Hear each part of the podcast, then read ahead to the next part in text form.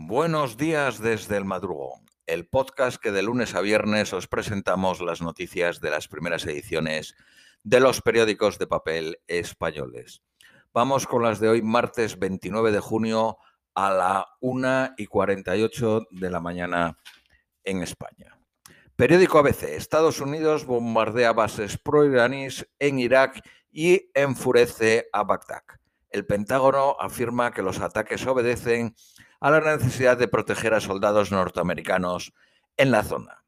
Bagdad denuncia que Washington viola su soberanía y el derecho internacional. La galaxia de milicias convierte al país en otro avispero para Biden. Prácticamente todos los partidos políticos iraquíes disponen de un grupo armado. Se calcula que cada familia iraquí cuenta con tres o cuatro armas. Un inspector ignoró el informe sobre fallos en el edificio de Miami. La cadena eh, pública de radio NPR ha revelado que un inspector de Surfside, que es el condado donde estaba el edificio, dio garantías a los vecinos de que el inmueble era seguro. Cinco semanas antes, un informe de ingeniería había alertado de graves daños estructurales. Periódico El País. Estados Unidos ataca grupos pro-iraníes en la frontera entre Siria e Irak. La intervención fue perpetrada eh, con drones. Murieron siete militantes de la guerrilla Multitud Popular. La minuosidad de las labores de rescate y las tormentas en Miami retrasan la identificación de las víctimas. Israel susana errores de la era Netanyahu con Biden. El nuevo gobierno elude la disputa con la administración de Estados Unidos sobre la reactivación del acuerdo nuclear con Irán. Periódico La Vanguardia. Estados Unidos y Vaticano acercan posturas después del enfrentamiento con Trump. El Papa recibió ayer al secretario de Estado norteamericano Anthony Blinken. Estados Unidos y Ucrania inician maniobras en el Mar Negro a pesar de Rusia. Seguimos con el periódico El País. La coalición internacional contra el ISIS acuerda trasladar el foco a África. El terrorismo islámico está casi derrotado en Irak y en Siria, pero reapunta en el Sahel. El gobierno etíope decreta un alto al fuego mientras que el Frente de Liberación del Pueblo de Tigray toma la capital de Tigray. El Ejecutivo anuncia el fin de las hostilidades durante la temporada agrícola. El primer ministro sueco dimite para evitar elecciones. Periódico ABC. Detenido en el aeropuerto de Hong Kong el redactor jefe del periódico Apple Daily. Es el séptimo responsable del diario arrestado arrestado tras su clausura. Descartado el móvil terrorista en el incendio eh, bajo la estación de Elephant Castle en Londres. Cuatro de cada diez euros que lleguen de la política agraria común europea irán a parar a políticas verdes. El, el, cantante Elton John culpa a Boris Johnson de la crisis de la industria musical por la gestión que ha hecho del Brexit. Periódico Cinco Días la constructora española ACS negocia con fondos para crear un gigante mundial de autopistas.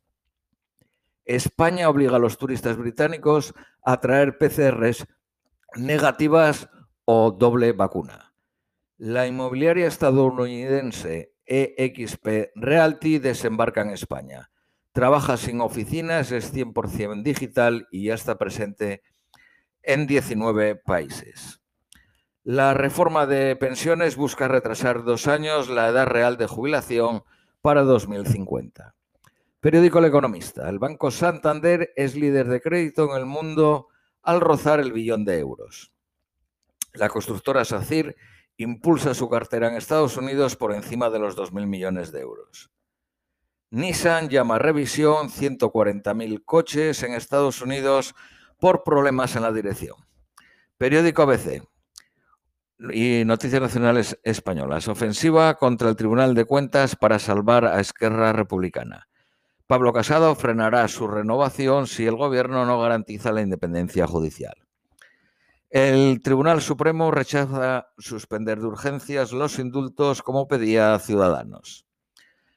Sánchez presiona para perdonar 10 millones de euros de la factura del proceso.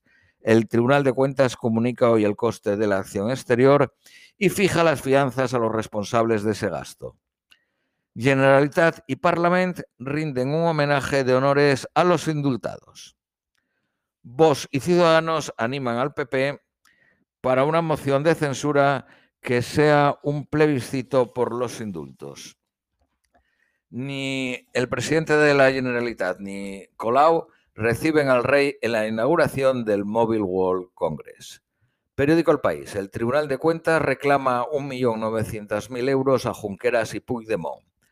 Los gastos indebidos de 5.400.000 euros se dividen entre contratos, viajes y embajadas. Una exministra del Partido Popular, Margarita Mariscal de Gante, dictará la sentencia contra los antiguos altos cargos catalanes. El embargo se ejecutará en 15 días desde que se apruebe, pero el proceso administrativo y judicial puede alargarse años. Sánchez busca, hablar de economía con el presidente de la Generalitat para oír del referéndum. Periódico La Vanguardia. Las pensiones subirán con el IPC sin el límite que aprobó el Partido Popular. Eh, vamos con las previsiones meteorológicas para hoy. Martes 29 de junio, Nueva York, máxima de 33, mínima de 21, soleado. Austin, la capital de Texas, máxima de 29, mínima de 21, lluvia con tormentas a partir de las 15 horas. Londres, máxima de 19, mínima de 13, nublado. Madrid, máxima de 30, mínima de 17, soleado. Lima, máxima de 19, mínima de 15, nublado. Y Ciudad de México, máxima de 22, mínima de 13, lluvias a partir de las 17 horas de la tarde. Esto es todo por hoy, os deseamos un feliz martes.